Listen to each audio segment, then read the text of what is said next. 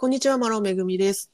こんにちは、松本律子です。はい、こちらの録音はハワイ時間の8月11日金曜日の、えー夕方5時半過ぎぐらいですね、に行っております。はいえーいつもこちらでではですね、毎週起きたハワイのニュースを5つダイジェストでお届けするハワイウィークリーニュースというのをやってるんですけれども、今週ですね、あのすでにニュースなどでご存知の方も多いかと思うんですが、ハワイ州のマウイ島、特にラハイナという地域で、えー大規模な火災による、えー災害大規模な災害が起きてましてあの、はい。まあ、現現在この8月11日の夕方時点でもあの完全に火は鎮火していない状態でまだまだあの ongoing なあの状態ですのであのちょっとねあのこういう状況であの5つ普段のようにニュースをピックアップしてお伝えするというのがちょっと難しく今日はそんなわけで特別会といいますかはい。ちょっと、ま、マウイ島の現状についてまたあのチャリティー情報とかも少しご紹介できたらいいかなと思っております。はい、ということでですねはい。もう何から話したらいいんだろうっていうぐらいなんですが、うんまあ、まずあの基本的な情報というか、まあ、基本的なこの災害について、えーですねもともと今週の頭にですね、あのハワイ諸島の南側をハリケーンドラというあのハリケーンが通過したんですね。あのでハリケーン自体はあのハワイから遠いところにあったのであの雨とか暴風雨みたいなことにはならなかったんだけれども風がすごく強かったと。うんで今のこの夏の時期というのはそもそも寒気ですからハワイであの寒気にあたりますので結構山火事とか自然発火がね起きてしまうんですよね。で、うんあのそれによって、まあ、あの自然発生的に起きた山火事がその強風に煽られたことで、えーかなり急速なスピードで山火事山火事というか、まあ、ワイルドファイヤーっていうんですけれども、うんあの火が燃え広がってしまったと。で、はいそれによってあのマウイ島の数箇所がですねあの甚大な被害を受けているんですが特にマウイ島の西側にあたる、えーまあ、西マウイというんはい。ですけれどもその西マウイの中でも一番主要な、えー町であった、えーラハイナの町が、えーほぼ壊滅的な状態なほどまで、えー焼かれてしまったと。うん。いうことですね。はい。で、それによって、えーもうアメリカ合衆国の,、えーあの緊急宣事態宣言も出てますし、あーもうこれはあのかなり、えー大きなディザスター、えー天災、災害ですね、という、はえー捉え方で、えー連邦政府もハワイ州政府も動いているというような状態です。はいで現在、えーその火事、えー特にラハイナのことに集中してお伝えするとラハイナの、えー火事が起きたのが、えー火曜日今週火曜日の、えーまあ、夕方から夜にかけてという感じですね。うん、でですので、まあ、数日経ってるんですけれども今金曜日ですから、はい。ただ現状の時点でまだ、えー被害者の被害者数が、えーまあ、これからどんどん増えていくんじゃないかっていうふうに報道されてますけれども現時点では、えーお伝えするのも辛いんですが現時点では67人の死亡が確認されていると。でまた、えー建物の被害は1700棟以上の建物が、えー火災によって破壊されている状態だということだそうです。はい。はい、であのーこのね私たちあのまあ何からちょっと言葉を選びながらお話するんですたどたどしくて申し訳ないんですけれども、えーやはりねかなりショッキングなニュースですし、まあ、特に映像や画像なんかを見てるとすごくねもうショックすぎてちょっと見るのも辛い見れないみたいな方もいると思うのでこここの場ではあまりディテールに関してはお話ししませんので、はいあのご興味のある方は、まあ、いろいろですねニュースがニュース各所が伝えてますので、そちらをご覧いただくとして私たちその普段からあのハワイについての情報発信をしている者の立場としてはやはりラハイナがねどういう町だったのかっていうのをちょっとここでもう一度お話ししたいなと思ってましてはい。数年前にね律子さんと私で取材に行きましたよねラハイナ行。きましたね。あの、うんコロナの前、はい、ちょうど直前ぐらいですね。ね、結構直前ぐらいに、あの、一緒に、ちょっと大きめのプロジェクトで、え泊まりでね。ね、ううん、ん、あの取材に行きましたね。はい。で、あのラハイナにね行ったことある方もたあのたくさんいらっしゃると思うんですけれども、うんまあ港町でね本当に可愛らしい、えー小さなお店がたたくさん立ち並んでるし、まあ、ちょっとこうマウイ島らしいちょっとおしゃれな感じの雰囲気もあったりあとはあのハワイにとってはすごく意味あの歴史ある場所でもあるんですよね。あのねハワイ王朝の王朝にゆかりのある土地ですしあとまたあのかつて捕鯨でね栄えたあのクジラを取る捕鯨で栄えた町でもあるので小説の舞台になっていたりだとか、まあ、そういったなんかいろんな意味でね、そうです。だってね、うんあの昔は州都だったこともね、あるはい、ありますからね。うん。うん、やっぱりそういう政治的にも歴史的にも、あのとても重要な場所でしたし、それらのうん。史跡とか、あの古い建築物がたくさん残っている場所でもあったので、まあいわゆる観光地としても人気ですし、はい。そういう歴史的なね学ば学びの場だったり、こうちゃんと残していくものたちがたくさんある歴史的な重要な場所っていうのでも私たちはあの思っている愛している場所でしたね。そうなんですよね、うん。だからまあ最近はねやっぱりあのツーリストツーリストタウンだみたいなねことを言う人もいましたけどでもうん。ハワイ好きの人たちからすると、いやいやラハイナはそうじゃなくてすごくハワイにとって大事な場所なんだよっていうふうに思ってる方が多いと思いますしうん。ただねそういうところがあの全くもう見るも無残なあの面影がないぐらいまであの焼け野原になってしまったということでね。ねすいません。なんか、うん。うん、なんか最初ちらってその一番最初かあの火災っていうニュースが出始めた時は、山火事ってそのさっきめぐみちゃんも言った通り、うたまにね起こってしまうのであなんか大変だけれどもそういうまあ今までにも何回か聞いたことがあるうんうん。に近いものなのかなって勝手に思っ最初思ったんですけど、はい。やっぱりこうどんどんどんどんいやそんなことじゃない今までに見たこともないようなことが起こってるってだんだんだんだんいろんなニュースとかソーシャルメディアとかで、うんね画像なり動画なり見てしまって、はい、正直本当に信じられない。そうですよね。うんまあ、山火事というかと、ねあのまあ、山火事たくさん起きてるんですよ。特にマウイ島ではここ数年はもう山火事特に夏の時期のあの山火事がねすごく多くてもう、うんあの社会問題にもなるぐらいになってたんですけど大体がこうあのなんていうのかな田舎というかあのね。人里人里ではない場所がね燃えてるようなことが多かったんですけれどもまさかラハイナのような主要都市まで被害に遭うとはおそらく誰も考えてなかったでしょうし特に特にあの最近というかまあ現代の消火活動っていうのは特に山火事に関しての消火活動っていうのは山火事ってあの広範囲が燃えますよね、はい。でそういった広範囲の消火活動ってほとんどがヘリコプターを使った消火活動になるらしくて。うん。で、まあ、それが一番効率がいいしあの効果的だっていうことで採用されてるんだけど今回はその強風が吹いていたハリケーンのせいで強風が吹いていたためにヘリコプターがほとんど機能しなかったというのがやはり大きなあのここまで被害が広がってしまったという要因の大きな部分らしいですね。でそれを聞くとじゃあこういうことってたまたま今回マウイ島でしたけどどこでも起こりうることですよね。いや本当にそうだと思います。うんだからあのーねでなんかこう本当に素人感覚だと海のすぐ近くだしお水あるところでど、うんうん火事えどういうこと？って思ったりもしちゃうぐらいですけど、はい、そんなことはもう本当に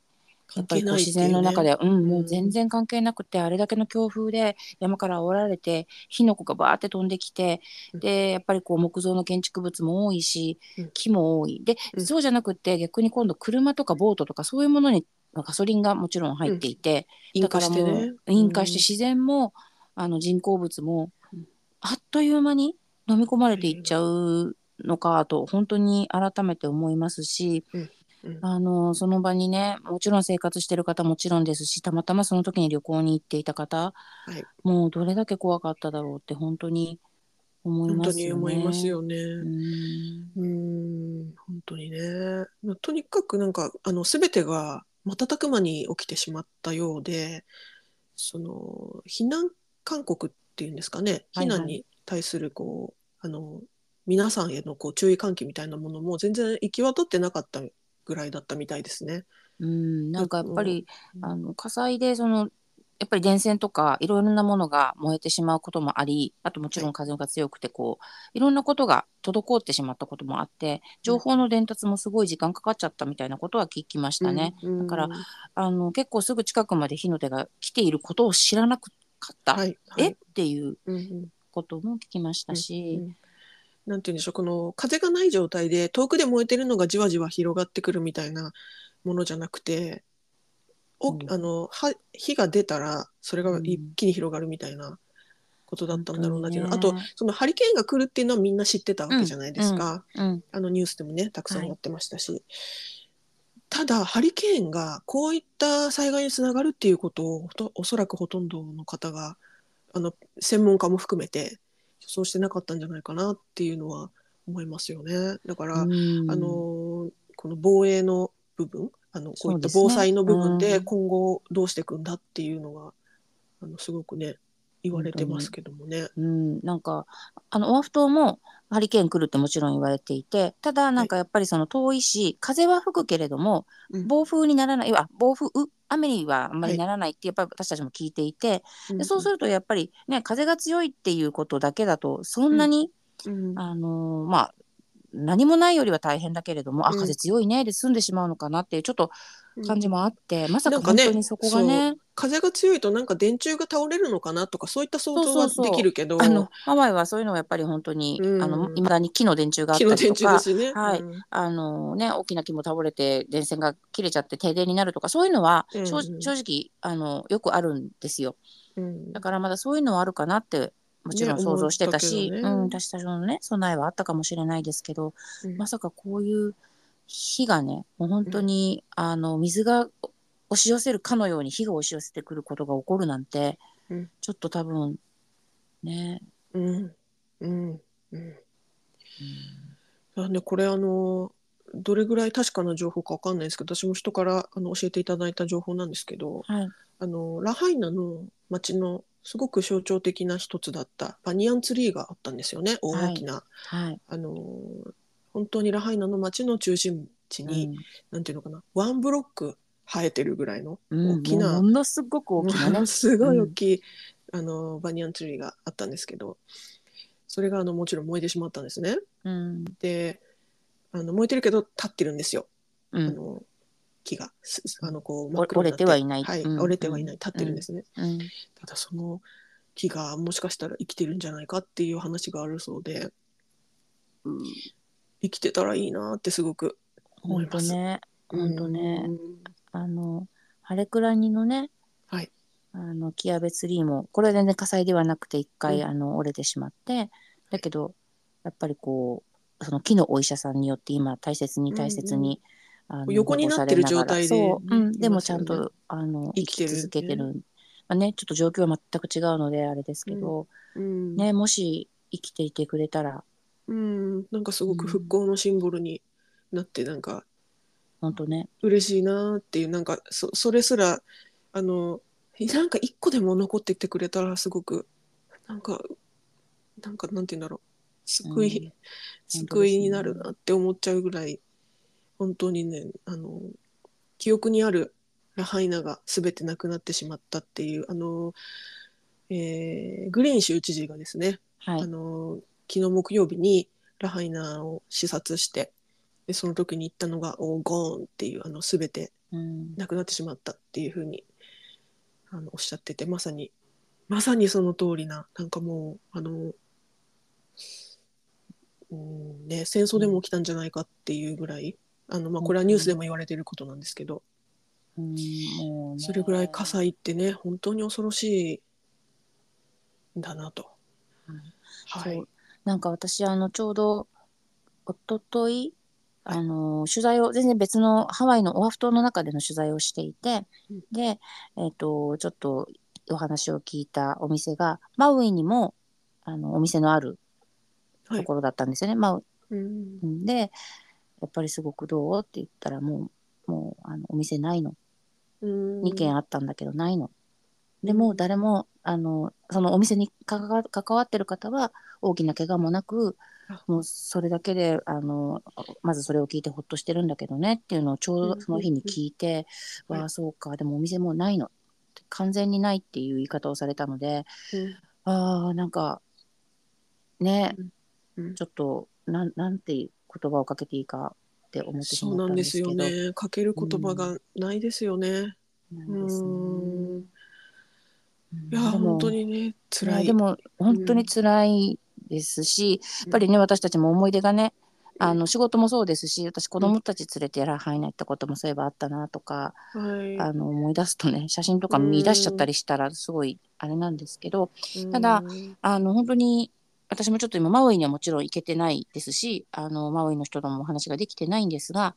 えっと、オアフ島でねそうやってみんなあのマウイのことを思ってうん応援しようっていう動きはものすごく感じていて。はい。それがあの本当にハワイはこういう時のこの団結力というかうんあのお互いサポートしようねっていうのが本当に強いなまあ他ももちろんねどこでもそうかもしれないけど、うんうんううんん、あの今のハワイはものすごくはいプレイポーマウイっていうか、ううんんマウイをサポートしようねって、うんサポートしようっていうね。はい、なってます。はい。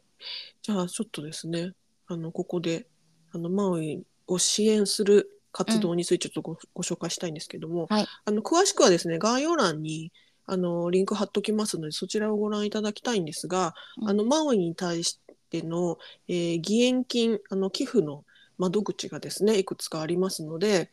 あのアメリカンレッドクロスアメリカンレッドクロスなんていうのは赤十字赤十字です。はい。うん。あのとかあとハワイサルベーションアーミーっていう慈善団体とかうん